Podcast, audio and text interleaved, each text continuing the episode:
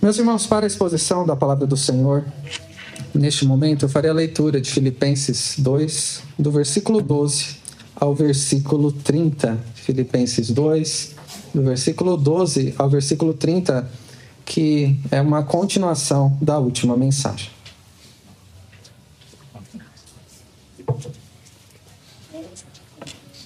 Ouça com atenção a leitura da palavra do Senhor. Deus falando conosco assim. Assim, pois, amados meus, como sempre obedeceste não só na minha presença, porém muito mais agora na minha ausência, desenvolvei a vossa salvação com temor e tremor. Porque Deus é quem efetua em vós tanto querer como realizar, segundo a sua boa vontade. Fazei tudo sem murmurações nem contendas, para que vos torneis irrepreensíveis e sinceros, filhos de Deus, inculpáveis, no meio de uma geração pervertida e corrupta, na qual resplandeceis como luzeiros no mundo, preservando a palavra da vida, para que no dia de Cristo eu me glorie de que não corri em vão, nem esforcei inutilmente. Entretanto, mesmo que seja eu oferecido por libação sobre o sacrifício e serviço da vossa fé, alegro-me e com todos vós me congratulo. Assim, vós também, pela mesma razão, alegrai-vos e congratulai-vos comigo. Espero, porém, no Senhor Jesus mandar-vos Timóteo, o mais breve possível, a fim de que eu me sinta animado também, tendo conhecimento da vossa situação. Porque a ninguém tenho de igual sentimento que sinceramente cuide dos vossos interesses, pois todos eles buscam o que é seu próprio, não o que é de Cristo Jesus e conheceis o seu caráter provado, pois serviu ao Evangelho junto comigo, como filho ao Pai. Este, com efeito, é quem espero enviar tão logo tenha eu visto a minha situação. Estou persuadido no Senhor de que também eu mesmo brevemente irei. Julguei, todavia, necessário mandar até vós Epafrodito, por um lado, meu irmão, cooperador e companheiro de lutas e por outro, vosso mensageiro e vosso auxiliar nas minhas necessidades. Visto que ele tinha saudade de todos vós e estava angustiado porque ouvistes que adoeceu. Com efeito, adoeceu mortalmente. Deus, porém, se compadeceu dele, não somente dele, mas também de mim, para que eu não tivesse tristeza sobre tristeza. Por isso, tanto mais me apresso em mandá-lo, porque, vendo novamente, vos alegreis e eu tenha menos tristeza. Recebei-o, pois, no Senhor, com toda alegria, e honrai sempre a homens como esse, visto que por causa da obra de Cristo chegou ele às portas da morte e se dispôs a dar a própria vida para suprir a vossa carência de socorro para comigo. Amém. Vamos orar. Bondoso Deus, diante de ti nós estamos gratos porque poderemos agora ouvir o Senhor falar conosco. E para isso rogamos que o Senhor nos abra os ouvidos pela iluminação do teu Santo Espírito. Rogamos que o Senhor nos ilumine o entendimento para compreendermos o que precisamos compreender, não somente na Sua palavra, mas na nossa própria vida. Que o Senhor nos abra os olhos para nos mostrar, à luz da realidade, à luz do Teu Evangelho, a realidade que nós vivemos. E que o Senhor mesmo nos ilumine e prepare o coração para que seja um solo fértil e cresça e frutifique para a sua glória. Que ninguém aqui seja distraído ou esteja preocupado com outras coisas, mas que esteja desejoso, apesar das lutas, das dificuldades, das preocupações, que todos nós estejamos desejosos em receber a Sua palavra e as nossas inquietações sejam tratadas por Ti mesmo, à medida que nós ouçamos o Senhor nos falar ao coração. É o que nós pedimos e agradecemos no nome santo de Jesus. Amém. Meus irmãos, quantos aqui conhecem um personagem chamado Peter Pan? Se alguém aqui não conhece, está um pouco atrasado. Isso porque ele foi criado no ano de 1902. Então já faz bastante tempo. A primeira peça foi aos teatros em 1904. Tem até uma estátua de Peter Pan em Londres desde 1912. E a primeira animação, desenho da Disney foi ao, aos, aos cinemas em 1953 e depois disso outros filmes e versões vieram a, a nós por meio é, do, do cinema. Peter Pan conta a história de um menino que se recusava a crescer, que não queria assumir compromissos da vida adulta, suas responsabilidades. Era alguém que só queria se relacionar com seus amigos. Vocês se lembram dos amigos dele, não é? Tinha a, a Wendy, John, Michael, os meninos perdidos e outros é, deste contexto, outras crianças que eram chamados de meninos perdidos, eram órfãos, que iam para uma mesma região ali para viverem juntos. Adultos, nem pensar. Adultos para eles eram todos piratas, bandidos, aqueles que eles não queriam se relacionar. No máximo, eles é, aceitavam o convívio da pequena Tinkerbell, a fada Sininho. E aqueles outros piratas eram todos liderados pelo maldoso, para eles, Capitão Gancho. E eles viviam na terra do nunca, fora da realidade deste mundo, curtindo as aventuras, em meio às suas fantasias, que muitas vezes se tornavam realidade por meio da sua imaginação naquele mundo mágico. Meus irmãos, esta é uma história clássica, conhecida por várias gerações desde o ano de 1902, que cativa, não é? Nos prende atenção, seja pela literatura, fez muito sucesso, como pelas telas. Desperta até um saudosismo. Um dos meus primeiros filmes que eu tenho lembrança de ter visto no cinema foi Hulk, A Volta do Capitão Gancho. E é uma história que nos cativa, desperta e provoca um saudosismo. Mas, no fundo, essa história revela um sério problema. Vocês sabiam que existe até uma síndrome com este nome? É a síndrome de Peter Pan. Isso indica que há um problema envolvido por detrás desta narrativa. Você pode estar se perguntando aí: qual é o problema? Pastor, é só uma história. Qual o problema da ficção? Não tem problema nenhum na ficção. Mas a ficção revela um problema na realidade. História como essa não está somente na ficção. E nem somente em consultórios de psicologia, quando alguém diz que uma pessoa tem síndrome de Peter Pan. Este problema está presente também na igreja. Nós temos a alegria de ver em nosso meio crianças que nós temos visto crescer, não é? Nós temos aqui aquelas que eram menorzinhas até um tempo atrás, não é? Milena, Esther, Sara, 11 anos já, misericórdia, como o tempo passa rápido. A Aninha, que não é tão mais Aninha assim, está crescendo.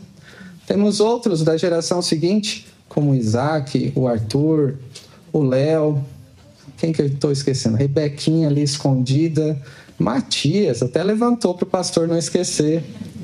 Alice, o Pedro, temos a Luísa, que chegou há pouco tempo, o Murilinho, não é? Para fazer a distinção do Murilão. Nós temos também ontem, tivemos ontem a chegada da Cecília. Nós temos crianças em nosso meio, são todas bênçãos de Deus no nosso meio. Mas imagine se algumas dessas crianças não estiverem crescendo como esperado. Se estagnarem no crescimento e continuarem pequenininhas, nós veremos isso como um problema, não é? E não somente no aspecto físico, mas da maturidade, do, no aspecto co cognitivo, do aprendizado que se espera delas.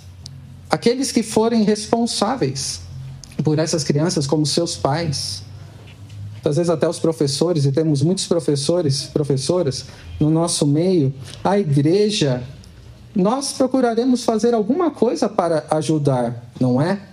Imagine se essas crianças não crescerem em estatura, não crescerem nas responsabilidades que Deus dá a elas em cada etapa da sua vida, se essas crianças se recusarem a conviver com outras pessoas, não somente com outras crianças, e se não saírem do seu mundo de fantasia. Se estiverem na terra do nunca, ou em Nárnia, ou em algum lugar fantasioso que possamos imaginar. Meus irmãos, quando eu disse que essa realidade ilustrada pela história de Peter Pan e também olhando para as crianças no nosso desejo de que elas cresçam de uma maneira saudável, como se espera, nós devemos dizer que há, no meio da igreja, crentes que podem ter décadas de idade, mas que ainda são recém-nascidos espiritualmente. E não há problema quando alguém vem a Cristo já com décadas de vida e nasceu de novo e precisa crescer nos caminhos do Senhor. Todos nós passamos por isso. O problema é quando alguém já tem não somente décadas de vida, mas décadas de convertido, convertidos e continuam imaturos. Continuam como bebês em maturidade da fé.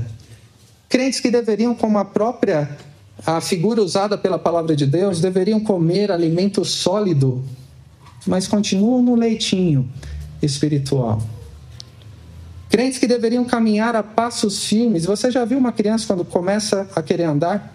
Fica cambaleando, cai muitas vezes, não para quieto, não é? Como Pedro que começou a andar um dia desses. Há crentes que vivem cambaleando, que parece que precisam ser carregados no colo o tempo todo e que deveriam já estar caminhando a passos mais firmes.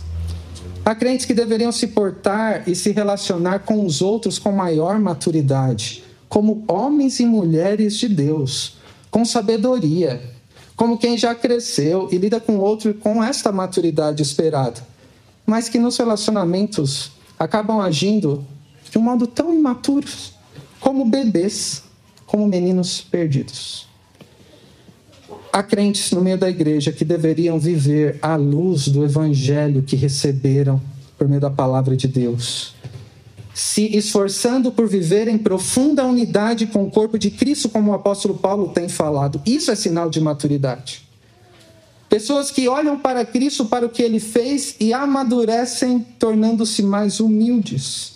Deveriam ser assim, unidos, envolvidos, comprometidos com o corpo de Cristo, vivendo em humildade, mas continuam como criancinhas egoístas, orgulhosas, mimadas, como se fossem autossuficientes, como se não precisassem dos outros, como se não precisassem tanto assim do corpo de Cristo. E como dói, irmãos? Como nos preocupa ouvir da parte de alguém que convive conosco da igreja que não precisa tanto da igreja assim.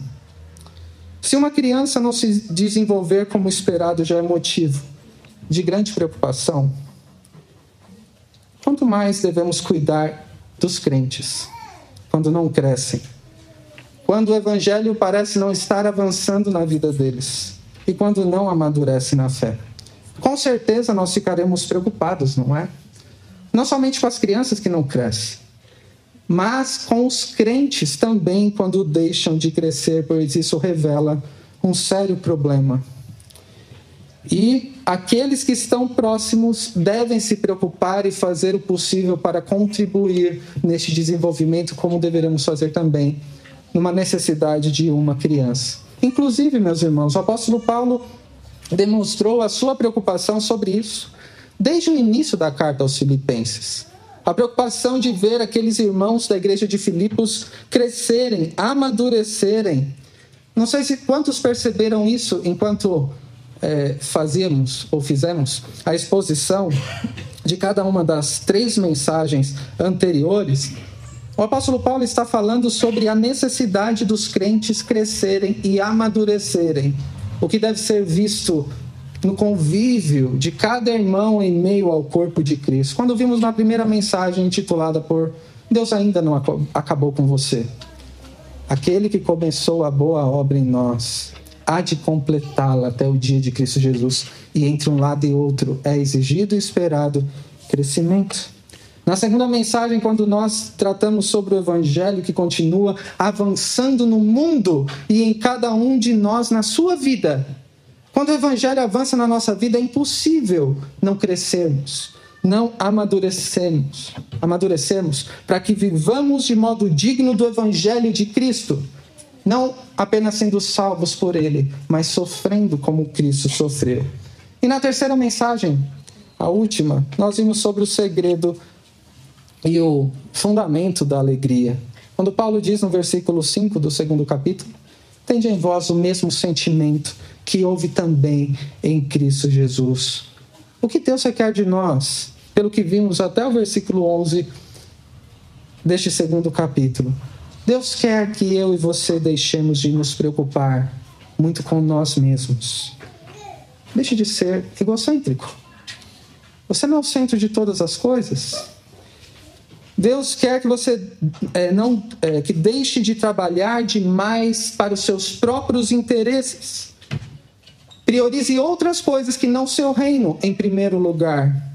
E Deus também quer que você deixe de, uh, de não se sujeitar aos seus irmãos. Pare de entrar em conflitos pessoais. Amadureça.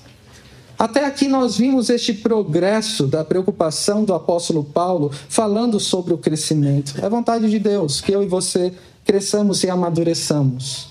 E isso seja evidenciado na maneira como estamos unidos ao corpo de Cristo, comprometidos com Cristo e uns com os outros, e crescendo em humildade como o Senhor Jesus. E este é o caminho, irmãos, para experimentarmos a verdadeira alegria em Cristo. E hoje nós veremos neste trecho do capítulo do versículo 12 ao 30 sobre o tema que eu antecipei às crianças.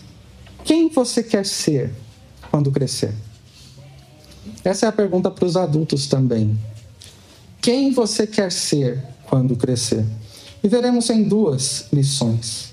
A primeira delas está dos versículos 12 ao 18, e a lição é: cresça em maturidade e resplandeça no mundo. Esta é a primeira lição aqui do versículo 12 ao 18. Quem for anotar, as crianças também. Primeira lição é: cresça em maturidade e resplandeça no mundo. E como o apóstolo Paulo começa dizendo isso no versículo 12: Assim, pois, amados meus, como sempre obedecestes, não só na minha presença, porém muito mais agora na minha ausência, desenvolvei a vossa salvação com temor e tremor. Porque Deus é quem efetua em vós, tanto querer como realizar, segundo a sua boa vontade. O que o apóstolo está dizendo em menos palavras? Amados, em obediência ao Evangelho e pela graça de Deus, cresçam em maturidade. Empenhe-se para isso. A maneira como o apóstolo Paulo coloca nesses dois primeiros versículos que lemos, ilustra bem essa questão. O apóstolo Paulo se lembra do tempo de convívio e diz: Assim como vocês me obedeciam quando eu estava presente, era a figura de autoridade. O próprio apóstolo Paulo chegando no ambiente, já pensou? Acho que até mudava, né? Alguns se ajeitavam, o jeito de falar era diferente, mas e na ausência? O apóstolo Paulo preso. Continue a ser obedientes ao evangelho continuem a crescer. Não sei quantos aqui já tiveram a experiência de estar em um ambiente e chegar a essa figura de autoridade em que causa um silêncio. Muitas vezes porque o que está acontecendo não está muito como deveria estar, não é? Já aconteceu comigo, eu não vou entrar em detalhes aqui, estar no ensaio do coral. Está tendo alguma situação e chegar o pastor da igreja e os jovens ali, eu no meio. Até mudou um pouco o, o ambiente com a presença do pastor. Puxando um pouco mais atrás na história, quando eu estava ainda na, na escola, talvez na sétima série, estava uma bagunça na sala e de repente chegou o diretor. Era um senhorzinho baixinho, com bigode, com a expressão sisuda, nada simpático no primeiro momento. E ele só entrou na sala, fez um silêncio terrível. E ele perguntou com uma voz baixa e grossa: O que está acontecendo aqui? E o silêncio ficou mais ou menos assim. E ele chamou alguns para a sala dele. E quem não foi ficou morrendo de medo de ser chamado também. A maneira como o apóstolo Paulo diz aqui é, da obediência, não só na presença, mas também na ausência, indica que independe da presença dele este modo de se portar, esse modo de viver. Há alguém que nos inspira mais temor e tremor. Na passagem anterior que nós terminamos até o versículo 11, do versículo 5 ao versículo 11, o apóstolo Paulo acabou de dizer sobre a encarnação de Cristo que viveu entre nós. O apóstolo Paulo então está continuando essa ideia, considerando que Jesus desceu até nós. Olhem o modo como ele viveu. Vejam a humildade que demonstrou na sua obediência, na sua humilhação até a morte de cruz. Vejam também o fato de que ele subiu ao céu, de onde reina e todo joelho se dobrará a ele. Olhando para ele, vivam com santo temor e tremor. Quando alguém olha para Cristo, vê o que ele fez, isso lança a luz sobre a própria vida e como tem vivido meu irmão minha irmã. É impossível que esse alguém, eu e você, continuemos sendo os mesmos diante de Cristo. A presença de Cristo, seu olhar sobre nós, nos inspira humildade, temor, tremor, total dependência dele. E a ordem é: diante dele, desenvolvam a salvação. A salvação foi realizada e conquistada por Cristo.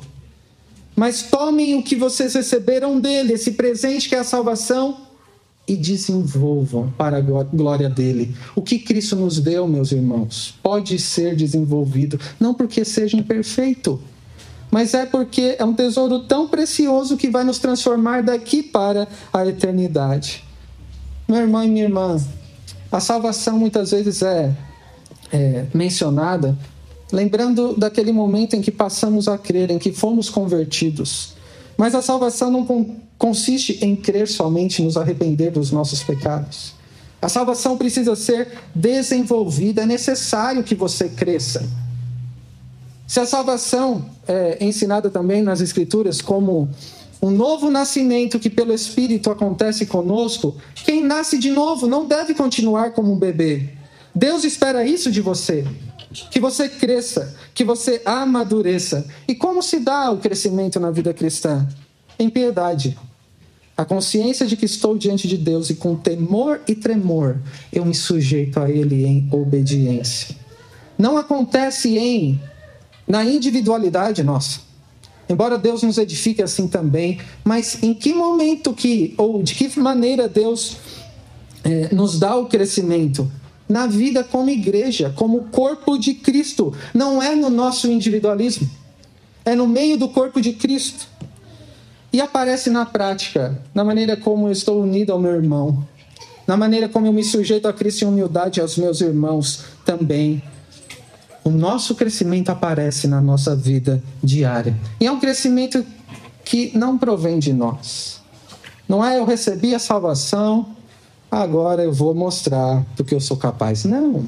É Deus quem efetua em vós o querer como realizar. É Ele que colocou no seu coração o desejo de de correr para Cristo, de crescer, e é Ele que te capacita a crescer. Ele nos faz desejar crescer e concede graças e recursos para que nós cresçamos à semelhança de Cristo. Como Deus nos faz crescer? Você entende que é a vontade de Deus que você cresça? Se você já nasceu de novo. Não importa o tempo de caminhada cristã que você tenha. Alguns podem entender que já chegaram num estágio de maturidade ou num, numa quantidade de anos de serviço e agora eu vou me aposentar. Vou tirar alguns anos sabáticos. Não vou me envolver tanto. Meus irmãos, isso não corresponde ao que Deus diz na Sua palavra. Quais são os meios que Deus nos dá para o crescimento? E todos nós aqui precisamos crescer. Como disse a nossa irmã Tânia na aula, há estágios de crescimento Cada um pode estar num estágio de crescimento, mas ninguém chegou à semelhança de Cristo e deve continuar crescendo à semelhança dele. E Deus usa a sua palavra, por isso que o apóstolo Paulo escreveu e nós recebemos essa palavra. Deus usa as orações quando nos reunimos no nome dele, oramos uns pelos outros e ele nos dá o crescimento, ele responde às nossas orações quando oramos uns pelos outros. Deus nos dá o crescimento na vida de comunhão, como lemos lá em Efésios 4, na justa cooperação de cada parte, no serviço mútuo, ele nos move ao crescimento. Na vida cristã, ninguém vai crescer distante ou não se envolvendo profundamente com o corpo de Cristo. Nós crescemos quando nos exortamos mutuamente, como é dito no início do capítulo 2, se há alguma exortação em Cristo, alguma consolação de amor. Deus usa as nossas conversas o nosso cuidado uns com os outros para nos fazer crescer. Deus usa como estava usando com o apóstolo Paulo, até o sofrimento. para que Cristo crescesse nele. E o apóstolo Paulo amadurecesse ainda mais. Todas as coisas cooperam para o bem daqueles que amam a Deus. E qual é esse bem? É o crescimento de acordo com a imagem de Cristo. Meus irmãos, fomos salvos para praticar as boas obras enquanto nós crescemos. Deus quer que você cresça em maturidade. E ele tem um propósito e um objetivo com isso, que está nos versículos 14 ao 18. Ele diz: Fazei tudo sem murmurações, nem contendas, para que vos torneis irrepreensíveis e sinceros, filhos de Deus, inculpáveis, no meio de uma geração pervertida e corrupta, na qual resplandeceis como luzeiros no mundo preservando a palavra da vida, para que no dia de Cristo eu me glorie de que não corri em vão, nem me esforcei inutilmente. Entretanto, mesmo que eu seja eu oferecido por libação, sobre o sacrifício e serviço da vossa fé alegro-me, alegro-me, e com todos vós me congratulo. Assim vós também, pela mesma razão, alegrai-vos e congratulai-vos comigo. Depois de chamá-los de amados, o apóstolo Paulo se volta para os Filipenses e diz: Filhos de Deus, vivam sem reclamar e com humildade. E assim, sem reclamar e com humildade, resplandeça no mundo. Meus irmãos, não sou eu que estou falando de reclamação, não. Fazei tudo sem murmuração, ou murmurações e nem contendas. E como a murmuração é comum no povo de Deus, não é? Não estou falando aqui somente. Se a gente voltar na história, bem mais do que eu quando estava na escola, lá em Números 11 nós lemos um exemplo de murmuração. Vocês se lembram? O povo se queixou porque achava que eles ficaram com saudade do Egito. Eles acharam que Deus não era não estava demonstrando ser suficiente para aquilo que eles precisavam. E ali em Números 11 a gente vê uma situação patética, ridícula. Imaginem a cena. O povo de Deus reclamando e um balãozinho assim, eles lembrando dos pepinos. Você já sentiu saudade de comer pepino? Já, né? É raro, mas acontece. Que saudade de comer pepino. Picanha tudo bem, mas pepino das cebolas, dos alhos. E o que estava caindo atrás deles do céu? Eles acordavam e tinha aos seus pés o maná, pão do céu. Eles sentiram saudades do Egito e se queixaram de Deus e dos seus líderes, de Moisés. Isso nos mostra que há uma tendência no povo de Deus de reclamar, de se queixar, de ficar com muita frequência insatisfeito. Falta contentamento e não se experimenta a verdadeira alegria. Você reclama muito, meu irmão? Se queixa. Não precisa ser publicamente aqui, não. Há muita murmuração. Pare com isso. Lembre-se do que você recebeu de Deus. O próprio pão que desceu do céu que alimenta, alimenta a nossa fome, de modo que nunca, jamais teremos fome. Vocês estão em Cristo, foram perdoados dos seus pecados, são diariamente cuidados por Ele. Ele completará a obra de salvação em vocês, apesar de vocês.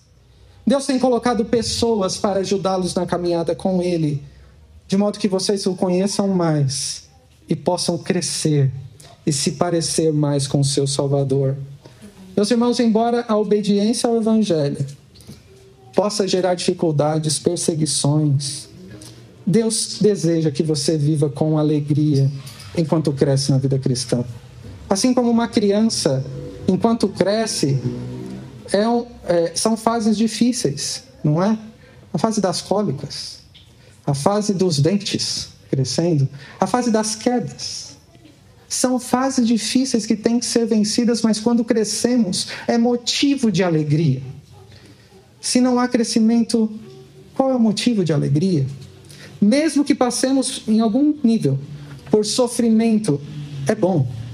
É bom porque é no sofrimento que nós crescemos. Você tem motivos para se alegrar em Cristo, para viver sem se queixar. para ter contentamento na presença de Deus, de não ficar contendendo, não é? Questionando, por que isso, Senhor? Ah, se eu tivesse aquilo. Ah, se fosse diferente. Pare de murmurar e de fazer contendas com o próprio Deus. Murmuração e contenda é falta de maturidade e é sobra de carnalidade. Assim como os hebreus, recém-libertos do Egito, ficar reclamando, se queixando, isso não brilha no mundo. O mundo perverso, o mundo torto, precisa ver a luz de Cristo. E Deus usa você, crente, enquanto cresce, para que a sua luz brilhe mais na sua vida.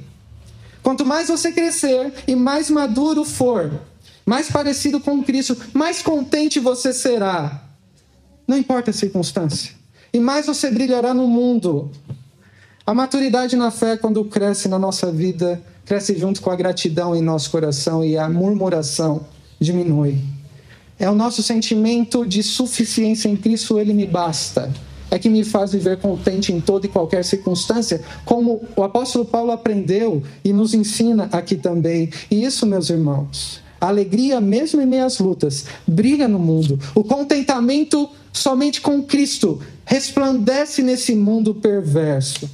O que você deve aprender com isso nessa primeira lição? Quando crentes se dedicam, se esforçam a crescer, e você deve se esforçar a crescer. Confiado na graça de Deus, mas empenhe-se. Quando crentes se dedicam a Deus, se esforçam para crescer, fazem bons, bom uso dos meios de graça que Deus nos dá, a sua palavra, a oração, a comunhão, as oportunidades de servi-lo na casa de Deus, a participação dos sacramentos. O próprio Deus concede, por intermédio dessas coisas, o crescimento em maturidade, em amor por Ele, em serviço a Ele e aos nossos irmãos.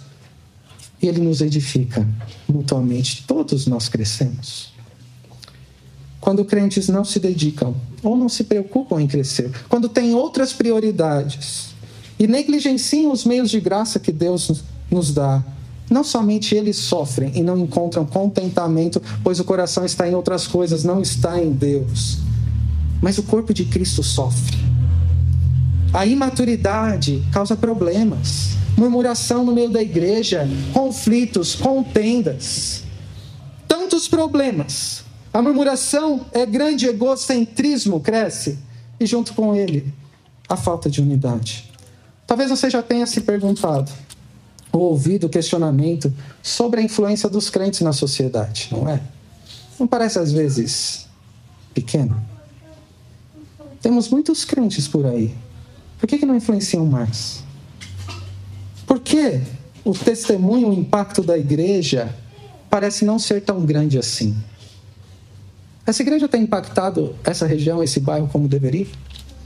Alguns até ousam dizer, com petulância, de tornar o evangelho relevante. Meu irmão e minha irmã, o evangelho ele é suficiente, ele é relevante nele mesmo. Qual que é o problema? Um dos problemas da falta de influência dos crentes na sociedade e do impacto do testemunho da igreja no mundo é o fato de não brilharem como deveriam, de não refletirem a luz de Cristo. O problema é que muitas igrejas têm crentes imaturos e não brilham no mundo como deveriam brilhar. Sobra na igreja muitas vezes murmuração, contendas, preocupação com os próprios interesses e não um empenho comunitário de crescer juntos. Quanto mais os crentes crescerem e amadurecerem e viverem de modo digno do Evangelho, mais resplandecerão no mundo. Pois não é a nossa presença, nem a nossa beleza que nos faz brilhar. É Cristo sendo refletida em nós, para que outros vejam. Meus irmãos, quais oportunidades Deus tem te dado para o seu crescimento? Você tem feito bom uso da palavra? Você tem feito bom uso dos momentos de oração quando nos reunimos como povo de Deus? Lembre-se que não é suficiente individualmente. Quando nos reunimos para orar juntos, para estudar a palavra juntos, para estarmos em comunhão, para servirmos uns aos outros. Quantas oportunidades Deus tem te dado a cada semana para crescer? Você pode dizer que tem aproveitado? Quais oportunidades Deus tem te dado para representá-lo no mundinho onde Ele te colocou? Na sua casa, no seu trabalho, na sua escola. Deus quer que você cresça com os meios que Ele te dá e que você resplandeça no mundo enquanto você crescer. Nem todos estão no mesmo estágio de amadurecimento da fé, mas podemos dizer que todos nós estamos muito longe do que deveríamos ser e do que um dia nós seremos quando Cristo voltar. Você tem muito a crescer ainda. Cresça. Você não tem brilhado o suficiente porque Cristo pode ser visto mais intensamente na sua vida se você crescer mais. Se você se vê aquém do crescimento que deveria ter e gostaria de ver modelos, exemplos que te ajudem a ver quem Deus é, para que possa crescer, saiba que Deus é tão bondoso e tão gracioso que Ele nos concede isso também. Você sabia? Que Deus nos concede modelos por meio de quem podemos ver melhor quem é Cristo e para que o conhecendo mais possamos nos conformar a Ele. É disso que falam os versículos 19 a 30. E temos aqui a segunda lição, e são somente as duas. Essa segunda lição é: observe e aprenda com servos que refletem a Cristo. Observe e aprenda com servos que refletem a Cristo. Vou começar com os versículos 19 ao 24. Espero, porém, no Senhor Jesus mandar-vos Timóteo, o mais breve possível, a fim de que eu me sinta animado também, tendo conhecimento da vossa situação. Porque a ninguém tenho de igual sentimento que sinceramente cuide dos vossos interesses, pois todos eles buscam o que é seu próprio, não o que é de Cristo Jesus. E conheceis o seu caráter provado, pois serviu ao Evangelho junto comigo como filho ao Pai. Este, com efeito, é quem espero enviar. Tão logo tenha eu visto a minha situação. E estou persuadido no Senhor de que também eu mesmo brevemente irei. Como temos dito, meus irmãos, todos nós precisamos crescer para resplandecer no mundo. Esta é a vontade de Deus. E não somente hoje, sempre foi assim. O povo de Deus foi liberto da escravidão do Egito para que as outras nações vissem quem era o Deus deles, para que eles fossem luz no meio das nações. Sempre foi assim. Deus quer que você cresça e resplandeça. E todos nós precisamos também de modelos, de alguma referência que nos ajudem a ver quem é Jesus, enquanto nos tornamos mais parecidos com Ele. Nestes versículos, o apóstolo Paulo nos fala sobre isso. Este texto não nos fala principalmente destes três homens que estão aqui. Três. Três homens: Timóteo, Epafrodito e Paulo. Esse texto não fala principalmente sobre eles, mas está falando da maneira como estes três refletem a Cristo juntos. Como assim? Timóteo é colocado aqui como um servo. Um servo cuidadoso e amoroso. Paulo sabia da necessidade dos irmãos da igreja de Filipos. Temos falado sobre isso desde o início aqui. Ele sabia que Deus queria que eles crescessem e resplandecessem no mundo e que eles tinham uma dificuldade, um problema entre eles. Eles se preocupavam demais com seus próprios interesses. E eles deveriam aprender a viver de modo digno do Evangelho, unidos, servindo juntos, como família de Deus. Notem, eles se preocupavam com seus próprios interesses. E eles deveriam aprender a servir juntos. E quem Paulo quer enviar? Alguém que atenda a necessidade deles. Timóteo. Alguém que estava, ou que tinha essa característica, pois nós não somos diferentes, irmãos, nem devemos pretender ser. Deus nos fez de maneiras distintas nesse sentido e nos deu dons diversos, para que juntos possamos crescer.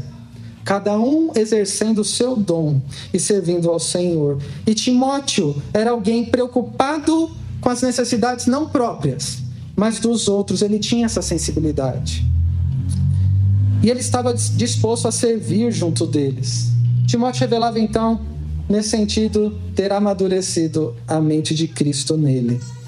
E quando vissem Timóteo, qual era a esperança do apóstolo Paulo em Cristo? Que vissem no servo cuidadoso e amoroso que ele era, o seu Senhor.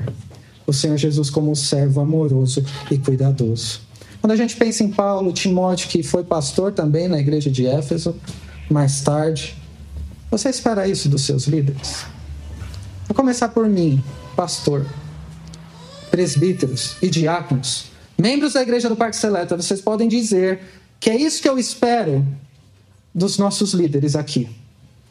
Servos amorosos e cuidadosos que nos sirvam dessa maneira. E eu espero que você espere isso, pois é o que Deus espera dos líderes também. Mas Deus espera isso de você também? Que você seja com seu irmão servo de Deus, amoroso e cuidadoso, que se preocupe com as necessidades do outro mais do que as suas.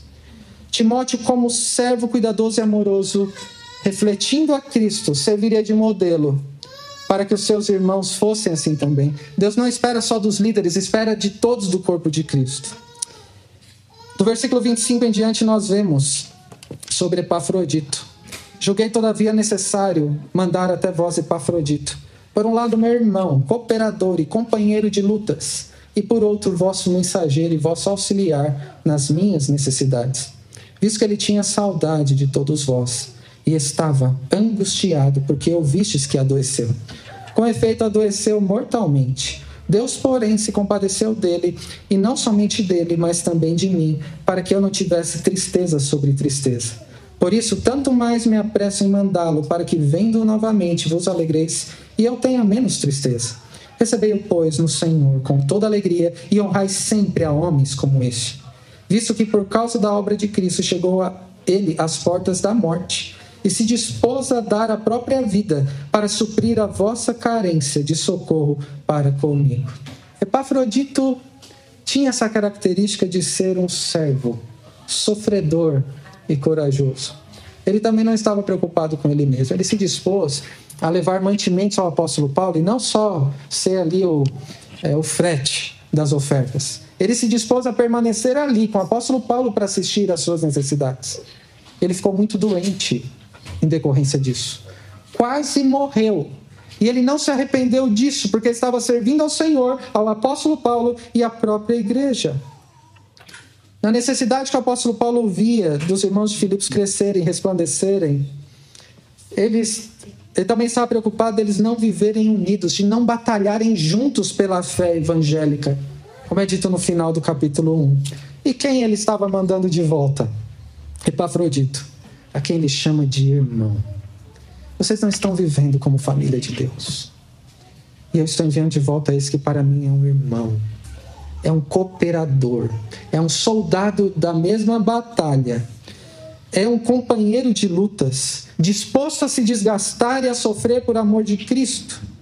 Epafrodito demonstra a mente de Cristo nessa sua disposição, nesse seu sentimento, como servo sofredor corajoso no seu desejo de se envolver com outros, mesmo em situações difíceis? Você espera isso, meu irmão, dos seus irmãos aqui? De irmãos que se envolvam com você nas suas horas difíceis e te ajudem? E eu pergunto se você está disposto também a se envolver com seus irmãos nas lutas que ele tem. Deus espera isso de você, de cada um de nós. Epafrodito, como servo sofredor, refletia Cristo nessa sua disposição e serviria de modelo para que os irmãos fizessem o mesmo. E por último, o apóstolo Paulo. Alguém aqui que não está sob o holofote.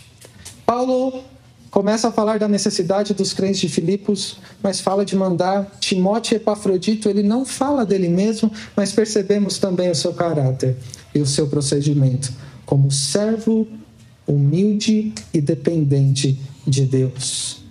Paulo era um grande pregador um grande teólogo, o último apóstolo chamado por Cristo. Mas ele voltou os olhos e fez com que os filipenses voltassem os olhos para Timóteo Epafrodito. Ele não queria receber curtidas, mais seguidores. Ele estava dizendo que há irmãos que parecem que não têm muito a contribuir, são usados por Deus para nos fazer crescer. Isso não é diferente aqui, irmãos. Se alguém coloca a expectativa que o pastor, é só com o pastor que eu vou falar, é só o pastor que pode me ajudar, Aprenda a observar outras pessoas que Deus tem colocado ao seu lado. Que Deus usa também para que Cristo seja visto por meio dessas pessoas. Paulo coloca essa dependência em Deus. Eu espero no Senhor enviar Timóteo. Eu estou persuadido no Senhor a ir ter com vocês. Foi o Senhor que foi misericordioso com Epafrodito e por isso ele não morreu. Ele reconhecia Deus envolvido na sua vida e faremos bem reconhecer também. Quantos aqui refletem a beleza de Cristo de um modo que você deve reconhecer? Não é o que aquelas pessoas têm a oferecer. Mas quanto os irmãos aqui refletem a beleza de Cristo, a mente de Cristo e as suas ações representam a Cristo que Deus tem colocado ao seu lado para te ajudar, para te fazer crescer. Nosso Deus continua sendo o mesmo.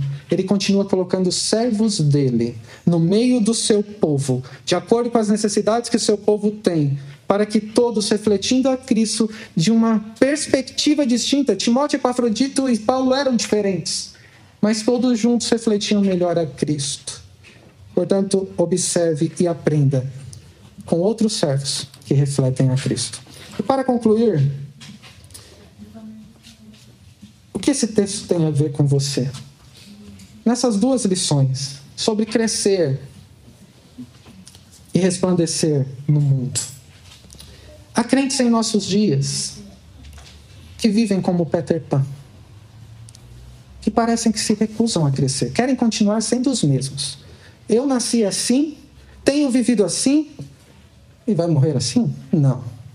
Aquele que começou a boa obra em você, se começou, vai completar até o dia de Cristo, ainda que tenha que infligir sobre você muito sofrimento. Um crente que se recusa a crescer demonstra imaturidade. Continua por um tempo estagnado na vida cristã. Não se compromete, não quer se envolver no corpo de Cristo, não assume responsabilidades, não levam Deus a sério, negligencia as suas ordens. Isso é um cristão imaturo. Ou ainda não é cristão. Precisa nascer de novo. Há crentes em nossos dias que só se relacionam com seus amigos, com outros meninos imaturos perdidos, na sua panelinha, no seu círculo de confiança, e tem até os seus vilões. Frequentemente, outros que são mais maduros na fé, que são rejeitados, que são tratados como bandidos, Há crentes em nossos dias que vivem na terra do nunca. Nunca crescem. Nunca têm tempo. Nunca mudam. Nunca se dispõem a servir. Ficam no seu mundinho e acreditam em tudo que querem. Fantasia. Meu irmão e minha irmã, em qual estágio da vida cristã você está? Deus exige que você cresça. E Ele fará você crescer se você é filho dele. Ele ainda não acabou com você. Ele começou a boa obra e vai completá-la, de um jeito ou de outro. Mas não é sábio relutar. Humilhe-se diante de Deus. Use os meios que Deus dá para o seu crescimento. Usufrua da alegria de estar unido a Cristo no corpo de Cristo e de crescer à semelhança de Cristo. E mesmo assim encontrar suficiência nele. Quanto mais os crentes crescerem, amadurecerem e viverem de modo digno do evangelho que receberam, mais resplandecerão no mundo. Se você não resplandece tanto, é porque você está muito maduro, imaturo ainda. Quais oportunidades Deus tem te dado para o seu crescimento? Aproveite. Não negligencie.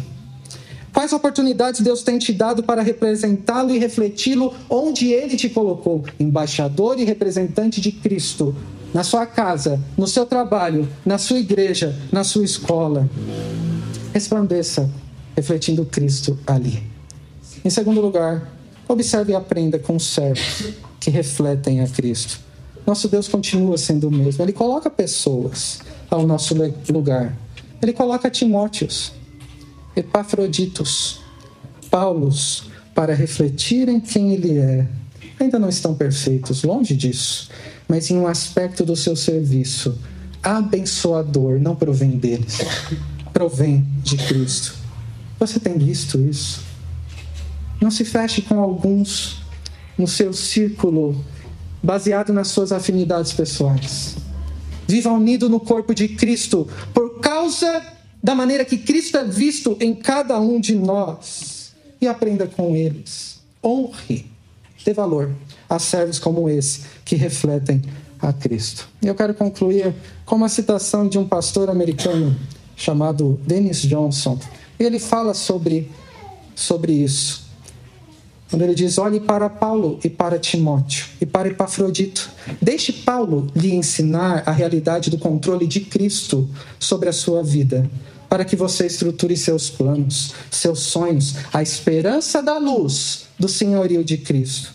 Deixe que Timóteo lhe mostre como é resistir aos seus próprios medos e, em vez disso, ter o seu coração aberto aos cuidados e preocupações dos outros. Deixe que Epafrodito lhe mostre a coragem silenciosa que arrisca a própria saúde e a segurança, que coloca em risco, risco o próprio conforto e conveniência pela obra de Cristo, no serviço dos servos de Jesus. Mas também olhe ao seu redor. Você vê pais e mães na fé em sua igreja, sobre os quais você diria: quero ser como ele, como ela quando eu crescer. Há pessoas aqui que você louva a Deus pela fé, pela beleza de Cristo que você vê no seu irmão e na sua irmã e diz: Eu quero ser como eles. Naquilo que eles se parecem com Cristo, aproxime-se deles. Não importa a idade, não importa se está na mesma sociedade interna. É uma só igreja, o mesmo corpo, o corpo de Cristo. Observe e aprenda com eles. Ou você vê filhos e filhas na fé que esperam que você seja este modelo de Cristo, mostrando-lhes como é entregar nossos planos a Jesus, a fazer com que Cristo direcione nossas preocupações para fora de nós, para abraçar outros e para ter o evangelho que cativa tanto os nossos corações que arriscamos tudo, até a própria vida, para a glória de Jesus. Ao olhar para Paulo, Timóteo e Epafrodito, olhe por meio deles para o Senhor Jesus, pelo evangelho que pregaram, por cujo espírito viveri, viveram e serviram. Neles os filipenses puderam ver, em miniatura, mas de perto e pessoalmente a, a compaixão de Cristo, Filho de Deus, que nos amou e se entregou por nós. Meu irmão e minha irmã, a pergunta: quem você quer ser quando crescer? Que a sua resposta seja: eu quero ser como Cristo, para refletir a sua luz neste mundo torto. E para que por meio de mim, da beleza de Cristo que vem em mim, eu possa conduzir outros por meio dessa luz aos pés do meu Senhor e Salvador. Que Deus os abençoe. Amém.